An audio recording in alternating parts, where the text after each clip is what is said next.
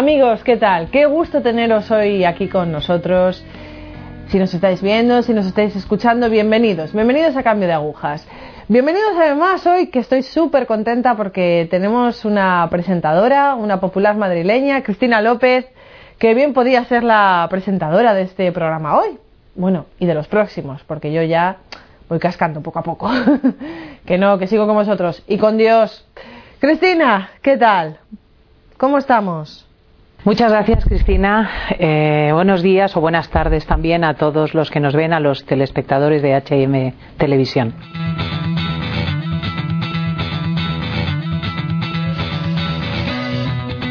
Cristina, eh, tú ahora mismo eres conocida por tu postura católica, pero ¿esto era así también de niña? Sí, yo nací en una familia que no practicaba hija de una madre que había sido luterana y de un padre, bueno, educado en el catolicismo tradicional en España, pero realmente nosotros no, no reservábamos espacio al cristianismo en nuestra educación. Pero fue muy raro porque éramos cuatro hermanas con una inquietud religiosa fuera de lo normal.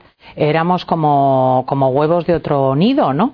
De hecho, yo creo que dábamos muchísima lata en casa, ¿no? Y, y desde niñas nos preocupó extraordinariamente, nos planteamos la pregunta sobre la vida de una forma eh, muy fiera, muy, muy intensa, muy apasionada, ¿no? De hecho, yo pienso al final, ahora que mis padres también forman parte de la Iglesia y que vivimos la fe todos juntos, que realmente ellos nos lo, nos lo inocularon de una forma inconsciente, porque ellos amaban la verdad y la belleza y la aman de una forma eh, muy clara. Y, y Dios es la verdad, la belleza y el bien. Y eso lo vivíamos en casa. Entonces, como nos iniciaron muchísimo en el amor al arte, a la música, a la pintura clásica, eh, teníamos los abuelos en Alemania, viajábamos por toda Europa. Realmente nosotros la pregunta que nos hacíamos era esto que estamos escuchando y que estamos viendo tan bello, que nos conmueve de esta manera tan profunda, que nos abre horizontes de infinito, ¿por qué está condenado a la muerte? Esta era la pregunta que teníamos constantemente, de una forma más pequeña o, o ya más adolescente, la planteábamos todo el rato y volvíamos locos a nuestros padres. ¿Te hacía sufrir esta situación?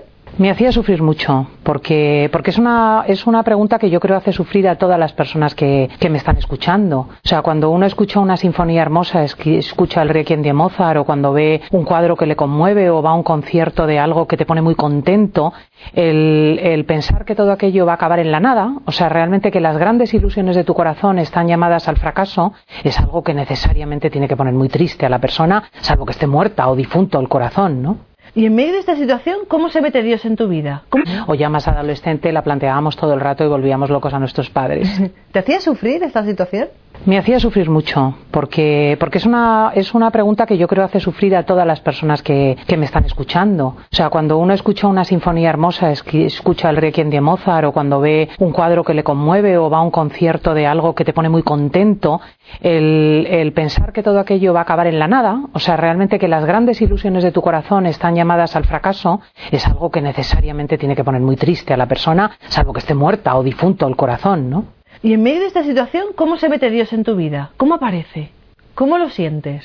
Bueno, realmente las hermanas mercedarias con las que yo me crié mm, me familiarizaron con la formación en la fe y en ese sentido mi familia ayudó, ¿no? Fue, pero fue en el BUP, en el entonces bachillerato, cuando un profesor, José María Garzón, José María Sánchez Garzón, que se ha hecho sacerdote a la vejez, era profesor de filosofía y de religión, había vivido él apasionadamente este recorrido y empezó a hacerme entrever que la fe y la razón no es había vivido él apasionadamente este recorrido y empezó a hacerme entrever que la fe y la razón no eran contrarias. Esta es una cuestión que impide la fe de mucha gente, la idea de que a caballo entre el siglo XX y el siglo XXI, por lo menos mi generación, una mujer inteligente, eh, una mujer interesada por las cosas no podía ser católica. Yo vivía una familia, por un lado, muy inteligente, mi padre y mi madre lo son, muy racional, muy culta, y por otro lado, eh, una pasión grande, que es propia de mi temperamento. Y no podía conciliar ambas cosas con la fe. Y él empezó a hablarme de los grandes autores cristianos, de Pegui, de los personalistas franceses, empezó a vivir la filosofía con nosotros de una forma muy inteligente, y yo empecé a entrever que era hija de una tradición cristiana, la tradición del humanismo cristiano europeo, de la que empecé a sentirme muy orgullosa. Y ahí empezaron mis preguntas racionales, que son las preguntas que me han llevado a la fe, porque yo digo siempre que el culmen de la razón es la fe. Esa afirmación me encanta. Esa afirmación es muy buena. Es así, es, eh, es un momento, el de la razón abierta plenamente a la realidad, la que busca las razones últimas de todas las cosas, un momento de absoluta honestidad en el que la razón manifiesta su incapacidad para explicarlo todo. Y es en ese momento de apertura donde llega la gracia de la fe donde te das cuenta verdaderamente que la palabra última es un amor infinito para el que estás hecho, una belleza infinita, un bien infinito, y hasta ese borde mismo te lleva la razón si vas hasta el fondo. Claro, si la censuras a medio camino, si tú le das a la razón una respuesta previa, si tú decides por ella una respuesta que no tienes, entonces no puedes abrirte. Entiendo, por tanto, que tu conversión ha sido más un recorrido intelectual que una conversión a los San Pablo, como vemos aquí otras veces. Fue realmente un camino intelectual, pero también con una seducción, porque el Señor tiene esta combinación. O sea, por un lado fue mm, efectivamente mm, pasar de los indicios que había intuido en la relación con este, con este profesor a, encontrarme con Comunión y Liberación, con un movimiento católico al que yo pertenezco, y nuestro fundador, el fundador de Comunión y Liberación, Luigi Giussani, se había hecho esa pregunta, la pregunta sobre los hombres del siglo XX en los años 50 que vivían todavía las convenciones de la fe iban a misa, rezaban, etcétera, pero no encontraban ningún nexo entre eso y lo que verdaderamente les importaba. ¿Qué les importaba? Les importaba su trabajo, les importaba crear empresas y cosas hermosas, les importaba enamorarse, les importaba la conyugalidad, y nada de esto realmente tenía que, que ver con la fe. Y él se da cuenta de esta desconexión y empieza a pensar sobre ello y a educar otra vez sobre esta profunda conexión que existe entre la fe y la felicidad. Y yo entiendo esto de comunión y liberación, pero también me encuentro en estas comunidades con los santos de Dios, o sea, con una humanidad cumplida, con una alegría mayor, con una esperanza grande, con una caridad. Y en esta compañía empiezo a hacer este camino. Luego hay un punto en Alemania, porque yo me marcho a estudiar a mitad de la carrera a Bonn. ¿Les conocías ya en España? Yo conocí comunión y liberación en España ¿Y estudiabas? Estaba estudiando periodismo en la universidad y empecé primero filología hispánica, luego lo continué en la UNED, estaba estudiando periodismo en la Complutense y después tuve un periodo muy interesante en Alemania porque estuve un año allí, conocí las, con, las, con las comunidades de Comunidad y Liberación allí y concretamente una familia, una familia de un médico y una farmacéutica que tenían la casa abierta que vivían de una manera diferente, para los que el trabajo era una experiencia apasionante, su trabajo como médico, como farmacéutica, la familia era una experiencia interesantísima, el cambio y la creación en la sociedad era una, una experiencia interesantísima, y yo que siempre he sido muy curiosa como periodista y muy envidiosa por mi temperamento, necesariamente deseé eso, ¿no? Y mm, bueno, hay una anécdota específica que puedo contar con relación a eso que yo creo que fue el momento de mi conversión, ¿no? que creo recordar muy bien. Eh, yo vivía en Bonn y ellos vivían en Colonia, son ciudades relativamente cercanas, pero hay que coger transporte público y tren, y ellos se reunían los viernes por la noche y hacía un frío espantoso. Era un invierno de veintitantos grados bajo cero, yo no estaba familiarizada con la nieve y ellos pretendían que yo cogiese un autobús desde Bonn, después un tren, fuese a la casa de Martín y de María en Colonia, estuviese a una hora en su casa y después regresarse haciendo ese itinerario a las 8, las 9, las 10, no me acuerdo, a una hora que en Alemania es noche profunda. Y yo encontraba una desproporción enorme entre lo que me pedían y lo que yo iba a recibir, que era una hora de conversación con amigos. Así que les expliqué yo, muy en posesión de la verdad, que, aquello no tenía sentido, ni pies ni cabeza, y que podíamos vernos los fines de semana de una forma más tranquila. Y recuerdo que Martín eh, me dijo, mira Cristina, yo tenía entonces 22 años, la dimensión que pueda tener tu vida y lo que tú puedas conseguir ya lo has verificado con 22 años. Pero cabe una posibilidad que no ha considerado tu cerebro, que es que otro sepa más de ti que tú mismo y que otro tenga para ti un camino que no te puedas dar tú. En este caso esto pasa por la carne de ir los viernes a Colonia, por desproporcionado que te parezca. Recuerdo perfectamente ese momento y las horas después en mi habitación en el albergue de estudiantes donde de repente pensé, realmente pensé, ¿y si Dios existe? ¿Y si verdaderamente Él es capaz de llevarme por un camino que por una vez no voy a dirigir yo? Porque yo soy tremenda, ¿no? De carácter y de recursos personales. Y realmente decidí dar crédito a esta posibilidad que me parecía inverosímil, pero decidí darle crédito. Y durante todo el invierno acudí mm, al transporte público, al tren y finalmente al encuentro con mis amigos y mi vida cambió. Cambió porque realmente experimenté que otro es capaz de proporcionarte un camino y un horizonte que tú no te puedes dar. ¿Cambió incluso tu forma de, ver tu profesión, el periodismo, o de formar quizás una familia? Sí, totalmente totalmente porque, bueno, primero porque culturalmente, digamos, acabé de entroncar con la tradición de la que me siento tan orgullosa, ¿no? La traducción europea del humanismo cristiano que comienza en Grecia con la definición de la persona, que sigue en Roma con la consolidación legal en las leyes de ese concepto de persona que cristaliza en la igualdad que define el cristianismo y el amor entre los hombres y finalmente en la separación entre la Iglesia y el Estado y la definición de las instituciones públicas que hace mm, la Ilustración, la parte mejor de la Ilustración, la parte que no tiene que ver con la Revolución Francesa, ¿no? Y esto, digamos que se articula en mí esta cultura tan densa, tan rica, gracias al cristianismo, ¿no? Pero luego también eh, yo me doy cuenta de que el núcleo del periodismo es una curiosidad, una apertura a la verdad, un no juzgar desde los esquemas ideológicos, una capacidad de ser fiel a los hechos que realmente encuentra su mayor consistencia en mí en el cristianismo. O sea, cuando yo empiezo a mirar las cosas sin temor, con total sorpresa, eh, abrazándolas y pensando que quizá las cosas me empiezan a enseñar cosas que yo a priori no sé. El apearse de la ideología, el atender a la realidad es lo que ha definido mi carrera desde entonces. ¿Cuáles son los grandes rasgos, las etapas por las que pasa Cristina desde que empieza a ser una joven adulta católica a una fe mucho más profunda, de una conversión inicial a una perseverancia? Bueno, es una cosa que está en marcha, ¿no? O sea, yo siempre digo que la vida, eh, la vida es un sucederse de conversiones. El hombre, por lo menos yo, ¿no? Quizá por mi tozudez, una y otra vez vuelve a la tentación de querer fabricar su propia existencia. ¿Por qué?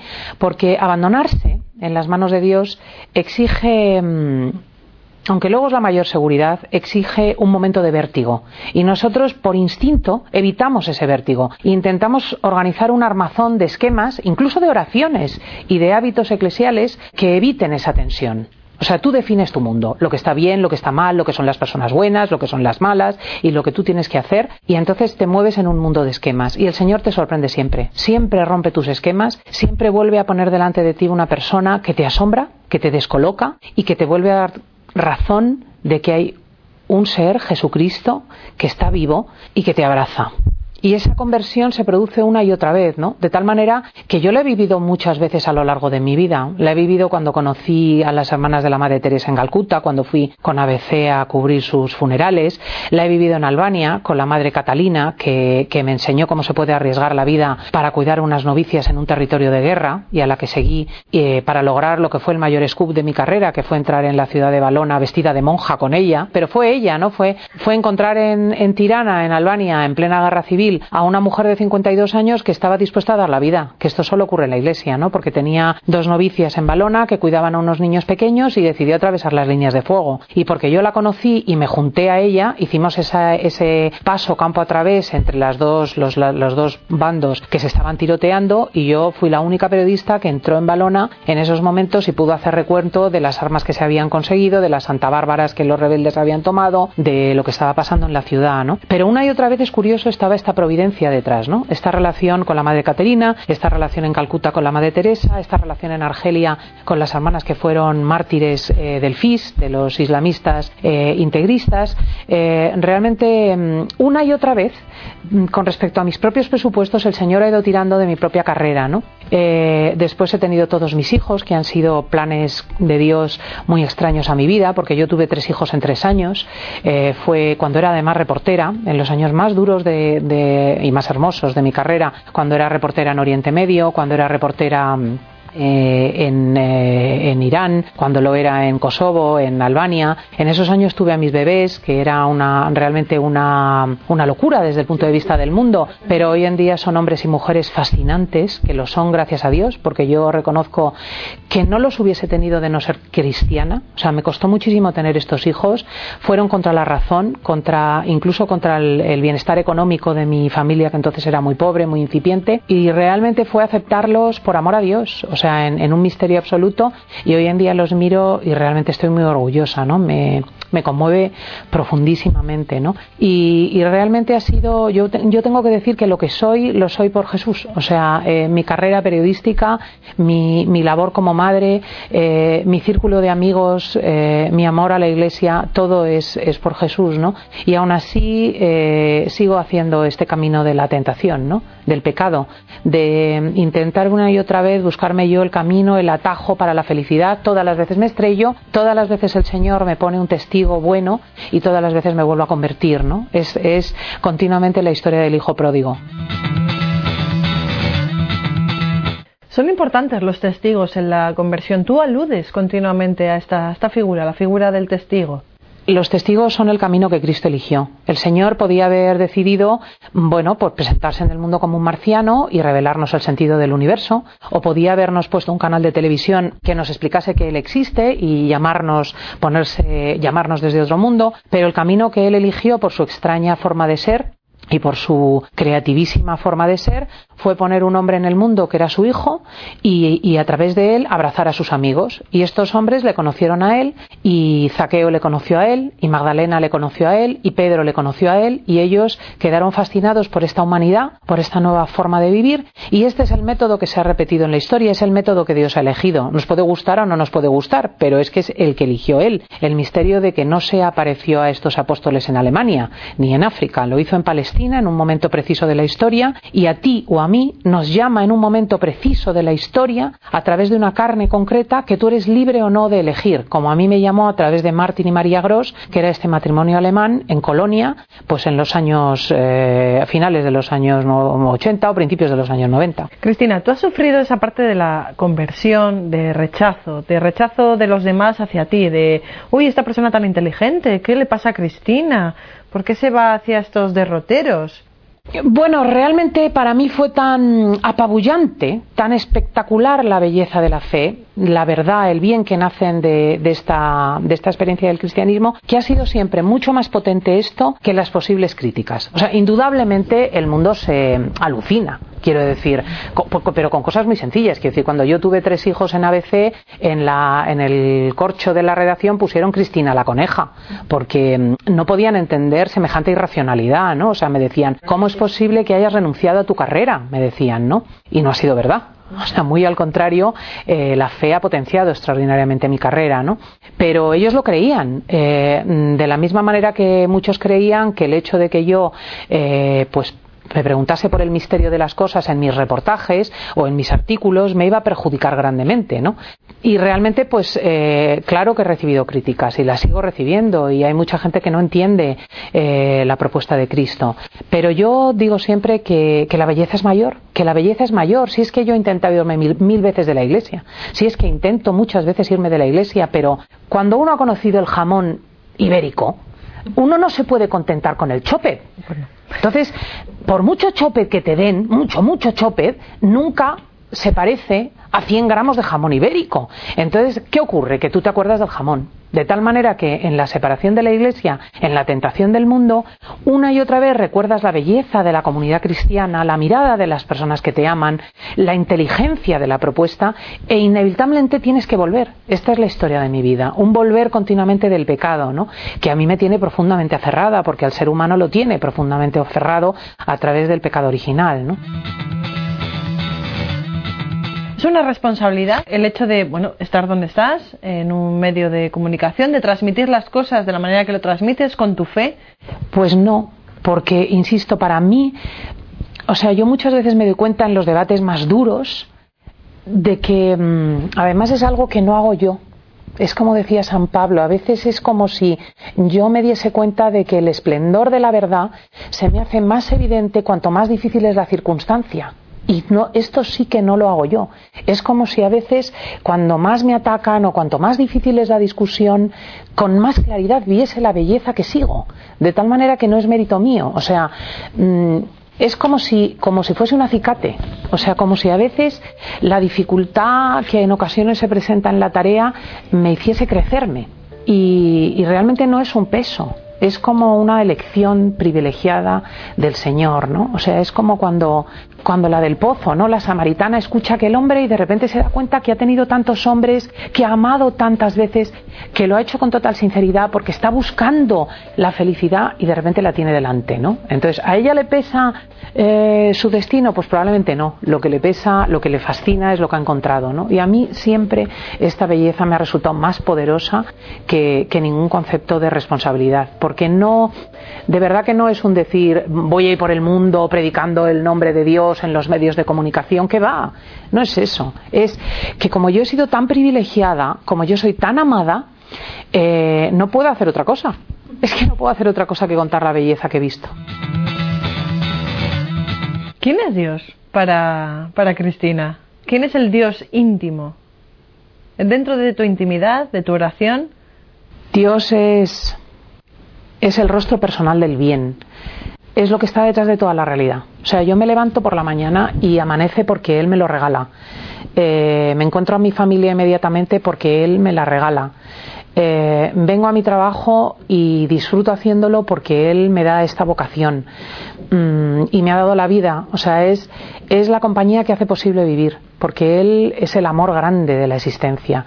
O sea, si, si el Señor no estuviese con su amor infinito, llenándolo todo de belleza, de verdad y de bien, sería desesperante sería desesperante. O sea, es el Señor es, eh, es el gran enamorado, ¿no? O sea, es aquel que, que, hace posible que todo, como cuando te enamoras, cuando tú te enamoras de un chico, no puedes sino hablar todo el rato de él porque de repente la comida es distinta, la relación con los amigos es diferente, la relación con el trabajo es diferente, todo se ha llenado de sentido. Pues eso es el Señor, es el enamorado que hace posible que la vida entera tenga sentido, ¿no? ¿El papel de la Virgen en toda esta historia cuál ha sido? Ella es eh, como el refugio yo reconozco que la Virgen es el camino hacia Dios para mí y es el lugar al que acudo siempre que estoy sola, que estoy herida, que estoy asustada, que he pecado. Todas las veces me arrojo en sus brazos y, le digo, mamá, mira lo que ha pasado, ¿no? Y todas las veces ella, ella hace trucos, ¿no? Porque ella se salta las reglas, porque ella es la madre, ¿no? Entonces, a veces el Señor es como un varón, o sea, el Señor te deja muchas veces libre y te deja que te choques y, y, permanece firme en la realidad para que tú le reconozcas, pero la madre hace trucos. La madre hace cosas delicadas, ¿no? Eh, te pone a la persona adecuada ese día, eh, te hace un regalo, eh, te, rescata inmediatamente, hace trucos por sus hijos, ¿no? Entonces yo digo que, que, esa es como la trampa que tenemos los cristianos, ¿no? Porque, mm, vale, tenemos la libertad que nos ha dado el Señor, que es, la gran, que es el gran privilegio, tenemos su presencia poderosa, pero luego tenemos este truco que es la Virgen María, ¿no?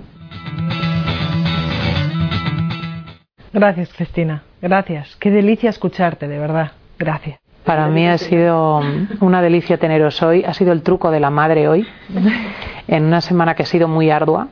Muchísimas gracias, Cristina. Muchísimas gracias por el apostolado que haces desde, desde tu trabajo, desde los medios de comunicación. Muchísimas gracias por estar hoy con nosotros, de verdad. Gracias. Pues gracias a vosotras y mucho ánimo a los que nos oyen que sepan que en la carne, en el espacio, en el tiempo, en un momento concreto, Dios les va a hacer esta propuesta a cada uno de ellos y que depende de su libertad y de su deseo de felicidad el seguir y el decir que sí o, el quedarse solos empeñados en hacer un camino cuya dimensión ya conocen, porque el ser humano eh, puede lo que puede y llega hasta donde llega. Muchísimas gracias. Que Dios te bendiga, Cristina. Gracias. Gracias. Amigos, pues aquí despedimos a Cristina y aquí os despido yo. Pero hasta la próxima, ¿eh? No os olvidéis. ¿Veis? A veces eh, Dios no se interpone en nuestro trabajo, no se interpone en nuestra profesión. Eso es un error a veces en el que caemos muy a menudo. Dios está ahí y a veces nos potencia ese trabajo, nos potencia esa profesión. No lo olvidéis. Gracias, gracias por estar. Gracias.